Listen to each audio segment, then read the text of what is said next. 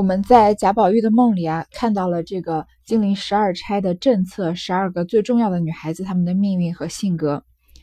接下来呢，嗯，这个仙姑呀就怕他继续读啊，把这个天机泄露了，所以就叫贾宝玉啊跟着他去游玩。宝玉恍恍惚惚，不觉弃了卷册，又随了警幻来至后面。但见珠帘绣幕，画栋雕檐。说不尽那光摇朱户金铺地，雪照琼窗玉作宫。更见鲜花馥郁，异草芬芳，真好个所在。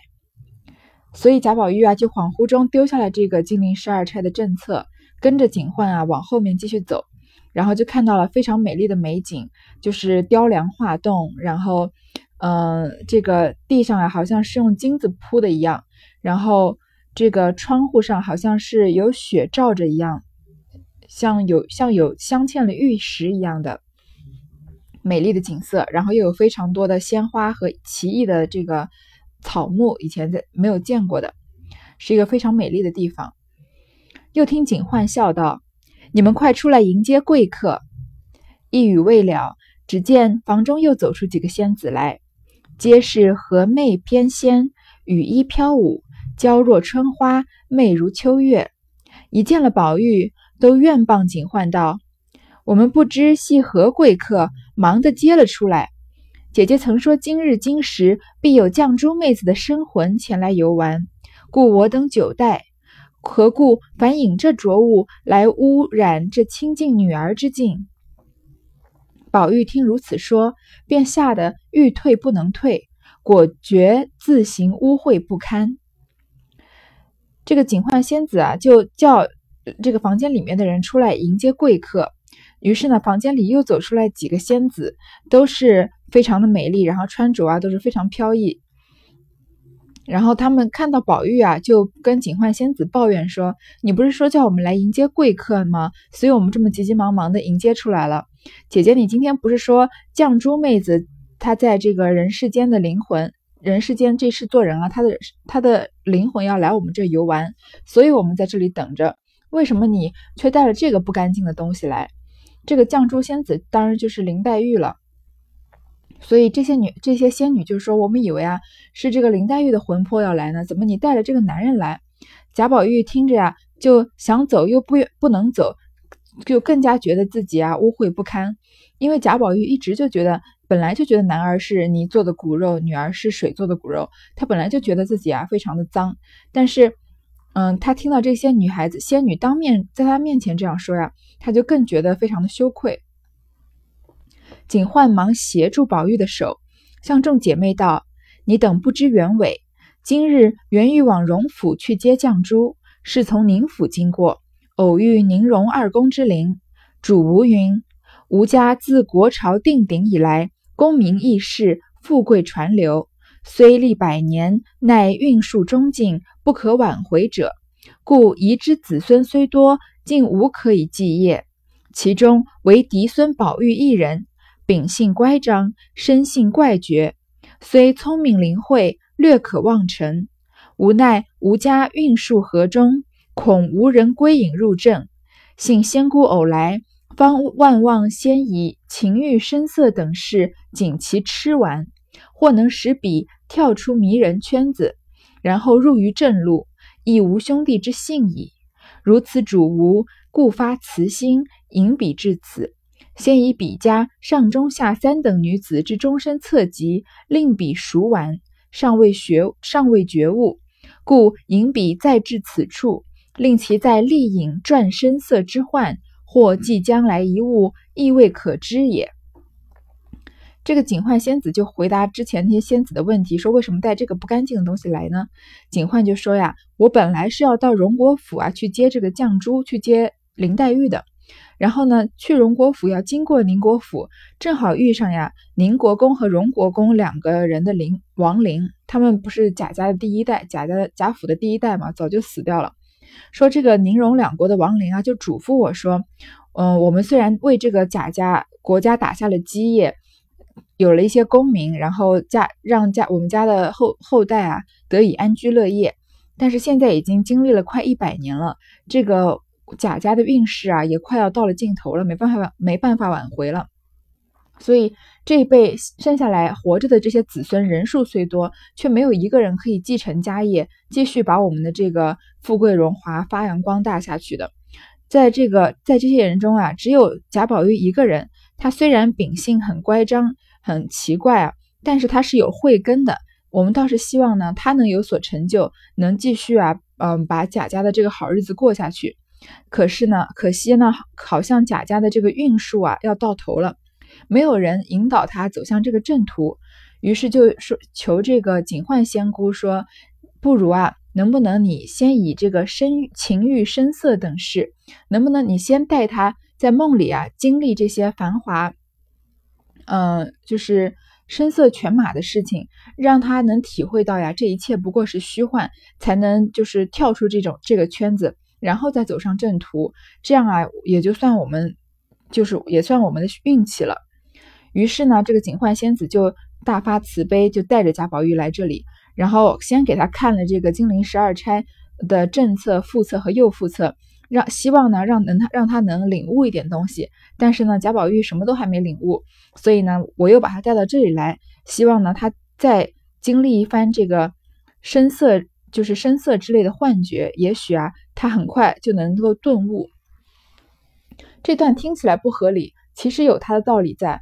这个，呃，说这个宁国公、荣国公让这个警幻仙子啊，嗯，可以点拨点拨贾贾宝玉，让他开悟。但是开悟的这个方法是什么呢？并不是给他讲道理，而是带他去领略这些呃繁华、这些声色。所以贾宝玉这个梦是贾宝玉的一个春梦嘛。所以有的时候我们觉得，嗯。应该说，现实生活中常常有人说，嗯，如果你没有受过足够大的诱惑，你就不能说自己是一个呃真正的正人君子，因为你如果你都没有机会去感受那些诱惑，那你何谈拒绝呢？所以有一些人也许一辈子是，嗯，是好人，或者是别人眼中的正直的人，但是只是因为他没有经受得过真正的诱惑，而那些经受过真正的诱惑，然后还能再醒悟，再能跳出那个圈子的人。再拒绝的人，也许是经历过嗯更多的不更多曲折，更多不容易的。当然，我们不是说一定要坏过的人才会好，然后好人就一定不是好人，不是这个意思。只是在这个这段警幻仙姑说的话里面，宁国公、荣国公啊，是求这个警幻仙姑先带贾宝玉领略一遍这些繁华的东西。说毕，携了宝玉入室，但闻一缕幽香，竟不知其所焚何物。宝玉遂不禁相问，警幻冷笑道：“此香尘世中既无，尔何能知？此香乃记著名山圣境中出身异会之精，和各种宝林珠树之油所制，名群芳髓。”宝玉听了，自是羡慕而已。说着呀，他就警幻就带着宝玉进了房间，然后宝玉呢就闻到一股幽香，就问这个警幻：“你焚的是什么香？”警幻就冷笑说：“这种香啊，你们凡人世世间中是没有的，你怎么可能知道呢？他是呀，用全部这个呃名山圣地的里面刚开的这些花的这个精华和各种奇奇珍异树的这个树脂的油来制成的，名字呢叫群芳髓。这个髓是骨髓的髓啊。我们有时候我们说精髓，这有一个词叫精髓嘛，髓就是说。”也就是精的意思，就是汇集了最好的东西。他把那个名山大川里面最美的花和最珍奇的树的精华汇聚汇集在一起。但是这个群芳髓呢，还有一个谐音，就是髓，就是骨髓的髓啊，就跟这个碎破碎的碎，呃，是谐音。所以群芳髓就是群芳碎，群芳不仅仅就只带花了，我们很容易想到就是那些非常。既美丽又有个性的女孩子，到最后她们的命运是什么？都碎了，就是都没有什么好下场。这是第一个，嗯，这个警幻给的第一个谐音的警示，是焚的这个香。大家入座，小丫鬟捧上茶来，宝玉自觉清香异味，纯美非常，因又问何名。警幻道：“此茶出在放春山浅香洞。”又以又以鲜花灵叶上所带之素露而烹，此茶名曰千红一枯。宝玉听了，点头称赏。大家坐下来的时候呢，小丫鬟给宝玉捧上茶来喝。宝玉又觉得这个茶又清香又美味，就又问这个茶叫什么名字。警幻又说啊，很明显这个茶又跟这个群芳髓一样，是一个非常珍奇的东西，又是凡世间没有的喽。说呀，是在这个放春山的浅香洞一个一个洞里面，用用这种鲜花林叶上的素露，就是隔夜的这个露水而烹制而成的。因为它是在一个洞里面的花嘛，所以这个茶名字叫千红一窟。这个窟就是洞窟的窟，我们这个著名的景点莫高窟的窟。而在这里呢，它又有一个谐音，窟就是这个通这个哭泣的哭嘛，所以千红一窟，也就是又是说这么这么多的女孩子啊，到最后只就是让大家就是只是这个伤心欲绝，到最后到最后啊都没有什么好下场。都是一哭，都是像王熙凤这样哭向金陵的这种千红一哭。因看房内瑶琴、宝鼎、古画、新诗无所不有，更喜窗下亦有拓绒，帘间十字粉屋，壁上也见悬着一副对联，书云：“幽微灵秀地，无可奈何天。”宝玉看毕，无不羡慕。因又请问众仙姑姓名，一名痴梦仙姑，一名钟情大士，一名隐愁金女，一名妒恨菩提，个个道号不一。宝玉边喝着茶呀，边就看这个房间里面摆设呢，都是非常文雅的，有琴啊，有宝鼎啊，有古画。然后又看到窗下的这个妆台梳妆台上呢，有拓绒和连肩十字粉屋。拓绒应该是这个，嗯，因为古代的女孩子做针线活嘛，到最后，嗯，线绣到最后一针的时候，不是还有多出来的一股线？我们一般不会都用用牙齿把它咬掉，然后呢，就会留下这股线头，上面有女孩子的唾液，所以这叫拓绒。然后呢，这个还有这个平常啊涂脂抹粉，就是掉下来的一些脂粉的这个污渍。贾宝玉就一直都很喜欢这种女孩子碰过的东西，又很喜欢女孩子脸上的胭脂的。然后呢，墙壁上也挂着一副对联，写的是“幽微灵秀地，无可奈何天”，看上去是很简单的，只有五个字的这个上下联，但是它的意思倒比这个五个字传到比这个字面的意思啊要深刻很多。首先，这个“幽微灵秀地”啊。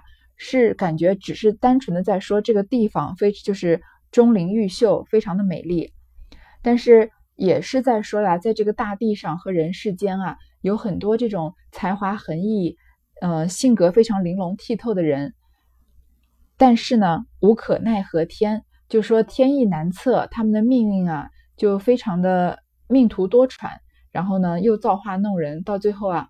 虽然是才才子佳人，但是受到这种命运的捉弄，也是让人无可奈何的感觉。但是宝玉只在这个时候只能看到字面意思。宝玉看毕，无不羡慕。然后呢，又问这个各个仙子的名字。然后呢，他们的名字呀，都跟痴、情、梦、仇、恨有关系。稍客，有小丫鬟来调桌安椅，设摆酒馔，真是穷。真是琼浆满饭玻璃盏，玉液浓斟琥珀杯。更不用说，更不用再说那摇转之盛。宝玉因闻得此酒清香甘冽，异乎寻常，又不禁相问。警幻道：“此酒乃以百花之蕊、万木之枝，加以灵髓之胚、丰乳之躯酿成，因名万宴同杯。”宝玉称赏不迭。然后呢，喝完了茶呢，小丫鬟来放这个桌椅和摆这个酒酒菜，然后，嗯，这个酒啊，这个美酒都盛在这个玻璃杯里面，和玻玻璃和琥珀的杯子里面。玻璃之前也出现过，玻璃在我们现代当然是一个普通的不能再普通的东西了，而且非常的便宜。但是在《红楼梦》的那个年代的背景呢，玻璃是那种西洋进口的东西，对吧？因为嗯，中国那个时候是不可能生产玻璃的，所以是非常稀有的。跟琥珀的稀有程度啊，说不定比琥珀还要还要少有，还要贵重很多呢。宝玉喝着这个酒啊，又觉得酒清香甘冽，然后就问这个酒又是什么呢？然后很明显就跟前面的这个群芳随、千红一哭一样，这个酒啊也是非常珍贵的，人凡间没有的。用一百种花的花蕊，一万种这个树木的树枝，枝是枝叶的枝哦，再加上麒麟的这个嗯骨髓，然后凤凰的这个奶奶汁，然后酿成的这个酒的名字呢叫做万宴同杯，就是一万种就是最好的精华的东西放在同一个杯子里，万宴同杯。但是它当然也是有谐音的了，因为这个杯子的杯呢就是通悲伤的悲，所以跟前面的千红一哭是对应的。千对万嘛，千红一哭，万宴同杯，就是这么多的女孩子一一起悲伤。这是警幻给的第三次这个嗯谐音的暗示，但是宝玉只只是以为在说酒，然后就称赏不迭，非常的赞赏。饮酒间又有十二个舞女上来，请问演何此曲？警幻道：就将新制《红楼梦》十二支演上来。舞女们答应了，便轻敲弹板。款按银针，听他歌道是开辟鸿蒙，方歌了一句，景焕便说道：“此曲不比尘世中所填传奇之曲，必有生旦净末之策，又有南北九宫之线。此或咏叹一人，或感怀一事，偶成一曲，即可谱入管弦。若非个中人，不知其中之妙。料尔亦未必深明此调。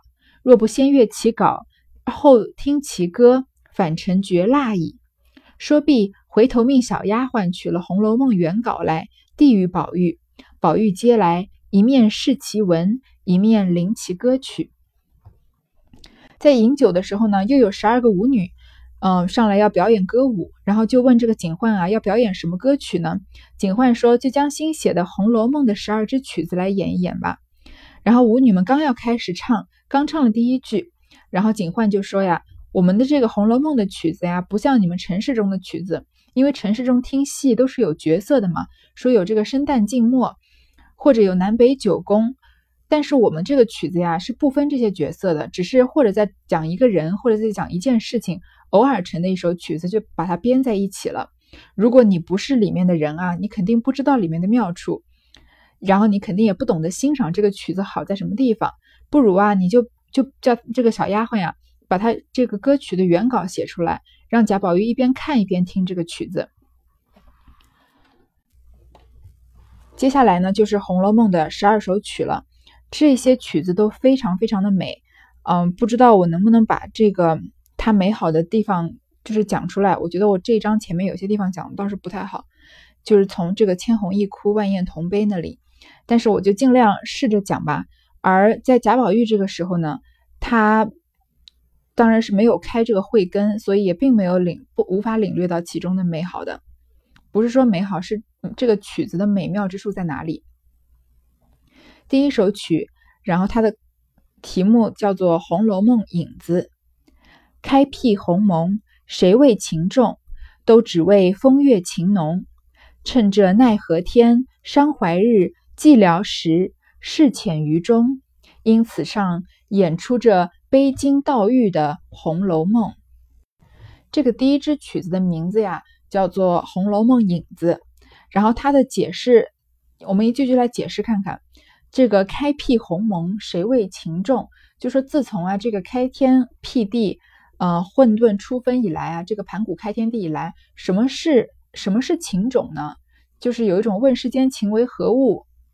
这个的感觉，都只为风月情浓，都只是因为啊，什么叫情种？他们都是有很浓厚的这种儿女之情。趁着这奈何天，伤怀日，寂寥时，说在这个无可奈何啊，又非常悲，饱含悲伤又无聊的时候呀，事浅于中，请让我啊，就抒发内心的这种忠诚、炽热和激动。因此上演出这悲金悼玉的《红楼梦》。所以啊，我就写这个悲悲到这个男女这个感情的这一出《红楼梦》，这个金和玉，金是嗯有这个有这个金玉良缘金玉良缘的典故，就是金呢是史湘云或者薛宝钗，然后玉是贾宝玉。但是这里的背金盗玉呢，就是指男和女的意思，就是背到这种男女的年轻男女一代的这个，我写了这首《红楼梦》。第二第二支曲叫做《终身误》。都道是金玉良姻，俺只念木石前盟。空对着山中高士银金银雪，终不忘世外仙姝寂寞林。叹人间美中不足方今方信，纵然是齐眉举案，到底意难平。终身误就是这一辈子都被耽误了，对吧？都道是金玉良姻，我读过版本是都道是金玉良缘。就人们都说呀，金玉良缘好，但是俺只念木石前盟，我只想要的是木石前盟。金玉良缘是说贾宝玉和薛宝钗，因为薛宝钗呢有这个是有一个金锁，然后贾宝玉呢是衔玉而生的嘛，所以呢这个世人都说啊这个。这个金锁后面的字和这个贾宝玉的玉上的字啊是配成一对的。贾宝玉玉上面是写莫失莫忘，仙寿恒昌，而这个薛宝钗的这个金锁的上面，据说是那个癞头和尚给的呢，刻的是不离不弃，芳龄永继。所以这个很明显，金和玉是一对。嗯，然后所以贾宝玉和薛宝钗的这一段呢感情呢就称为金玉良缘，这个是世人都愿意。嗯，撮合他们两个人的，但是都道是金玉良缘呢。俺只念木石前盟，这个木就是草的意思，石就是石头的意思。因为林黛玉前世是绛珠草嘛，贾宝玉前世是那块石头，所以林黛玉和贾宝玉呢是有木石前盟的，是前世的缘分。所以这句连起来就说啊，世人都说我和薛宝钗是金玉良缘，但是我心里呢只想着和林黛玉的那一段木石前盟。所以贾宝玉内心爱的是林黛玉，空对着山中高士金银雪，就空就是空空的守着这个，嗯，山中高士金银雪，这个雪又是薛宝钗嘛，就是我守着薛宝钗啊，但是终不忘世外仙姝寂寞林，但是我忘不掉的呢是林黛玉。这个山中高士金明金银雪，世外仙姝寂寞林，也是一个对比，对吧？因为薛宝钗是很得人缘、很识大体，又比较有处为人处事，又比较有心计的，所以呢，就她就好像晶莹的雪一样。她又姓薛嘛，就人们都喜欢她。但是呢，林黛玉是这种高洁，嗯，不愿意给人台阶下，非常遵从自己内心的人，所以她是寂寞的。但所以贾宝玉对着的是这种端庄得体的林薛宝钗啊。但他心中想着是那个清高孤傲的林黛玉，叹人间美中不足今方信，我就感叹人间啊，人人们都说呀，事情没有十全十美，总是有美中不足的。今天我才终于相信了，为什么？因为我虽然是跟着金玉良缘结婚，跟着这个，嗯，对着大家都爱的薛宝钗啊，但是我心中知道我自己是美中不足的，我不喜我不喜欢我面前的这个人，纵然是齐眉举案。到底意难平，举案齐眉，我们都知道是形容非常美好的婚姻，互相尊重的嘛。但是虽然我的婚姻是这种举案齐眉的婚姻啊，但是我的心里啊，到底是很难平静的，因为我得不到我爱的人。第三支曲子叫《枉凝眉》，这是《红楼梦》十二支曲里面最著名的一首，也是嗯，所有翻拍成电视剧的这个嗯，都必须要把它唱出来的一首，是非常非常美的一段。一个是阆苑仙葩，一个是美玉无瑕。若说没奇缘，今生偏又遇着他；若说有奇缘，如何心事终虚化？一个妄自嗟压，一个空劳牵挂。一个是水中月，一个是镜中花。想眼中能有多少泪珠儿？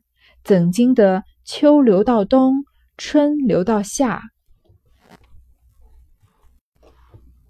这个枉凝眉啊，就是呃，空空空堪堪的皱着眉头，但是呢，也没有任何意义。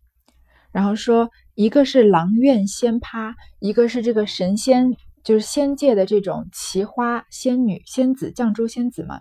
一个是美玉无瑕，一个是纯美的一块宝玉，一点瑕疵都没有。若说没奇缘，今生偏又遇着他。如果说我们两个人没有这种。平不平常的姻缘，没有这种奇妙的缘分，我又为什么今生偏偏遇见他呢？若说有奇缘，如何心事终虚化？如果说我们俩有这样的缘分，为什么我们的爱情最后成了一场空谈，化就是变成嗯，变成一就是一个虚无缥缈的故事呢？一个妄自嗟压，一个空劳牵挂，一个人啊白白的这样长吁短叹，一个人白白的费神牵挂，一个是水中月，一个是镜中花，一个人啊就好像在水里面月亮的影子一样，就是不是真实的，稍微一嗯一块石头砸进去啊就碎了就不见了。另外一个呢，就好像照在镜子里的鲜花一样，也不是真的花，也是一场幻影。你看这个水中月对镜中花，是不是对的非常美？想眼中能有多少泪珠儿？怎经得春流秋流到冬，春流到夏？我的眼里啊，这句最好理解。我的眼里能有多少泪水？怎么能经得起从秋流到冬，从春流到夏呢？因为林黛玉这一生是来还眼泪的嘛。所以这段枉凝眉就是在说贾宝玉和林黛玉这一段，就是令人非常感叹的，嗯，这样的缘分。最后呢，是一场没有结果的爱情。嗯，在这个《红楼梦》里面啊，有一派说法是说，因为绛珠仙子不是这一生是来还眼泪的吗。嗯，因为在这个《红楼梦》书里面出现了贾家，但是也有甄家。在这个甄家里面，后面要出现的甄家里面呢，《红楼梦》是写的甄家也有这样一个宝玉，叫甄宝玉。他们的甄家和贾家发生的故事啊，都几乎一模一样，所以。《红楼梦》有一派红学家，他们觉得呀，林黛玉这一辈子还眼泪是还错了的，她不是要来还贾宝玉的，她应该是去找甄府的这个甄宝玉。但是呢，因为这一段，嗯，奇缘或者是这段孽缘吧，她把眼泪都还给了这个贾宝玉，因为一家姓贾，一家姓甄嘛。所以，嗯，这里就说，若说没奇缘，今生偏又遇着他；若说有奇缘，如何心事中虚化？这是一派的看法，在这里不太多做评论，我就觉得只读故事就好了。宝玉听了此曲，散漫无羁，不见得好处，但其身孕凄婉，竟能销魂醉魄，因此也不查其原委，问其来历，就暂此以此试闷而已。因又看下面道，所以贾宝玉啊，听。听不听了这个曲子呀，觉得散漫无羁，没有什么章法，就见不到，不知道有什么好听的。但是因为它的曲调非常的凄婉，也是非常的销魂，所以贾宝玉虽然看着这个《红楼梦》的这个文本，但是他根本就看不懂这个里面的故事，因为他是个十二岁懵懂的孩子嘛，所有的事情还没有发生，所以你叫他现在能怎么可能参透人生中的这这一些嗯繁华过尽之后的这种感叹呢？所以啊，他就也不想呀，好好就是追根究底的问这些故事到底是什么，所以就用他这首歌这些曲子来解闷而已。好，今天先读到这里，接下来的九首，下一章再读。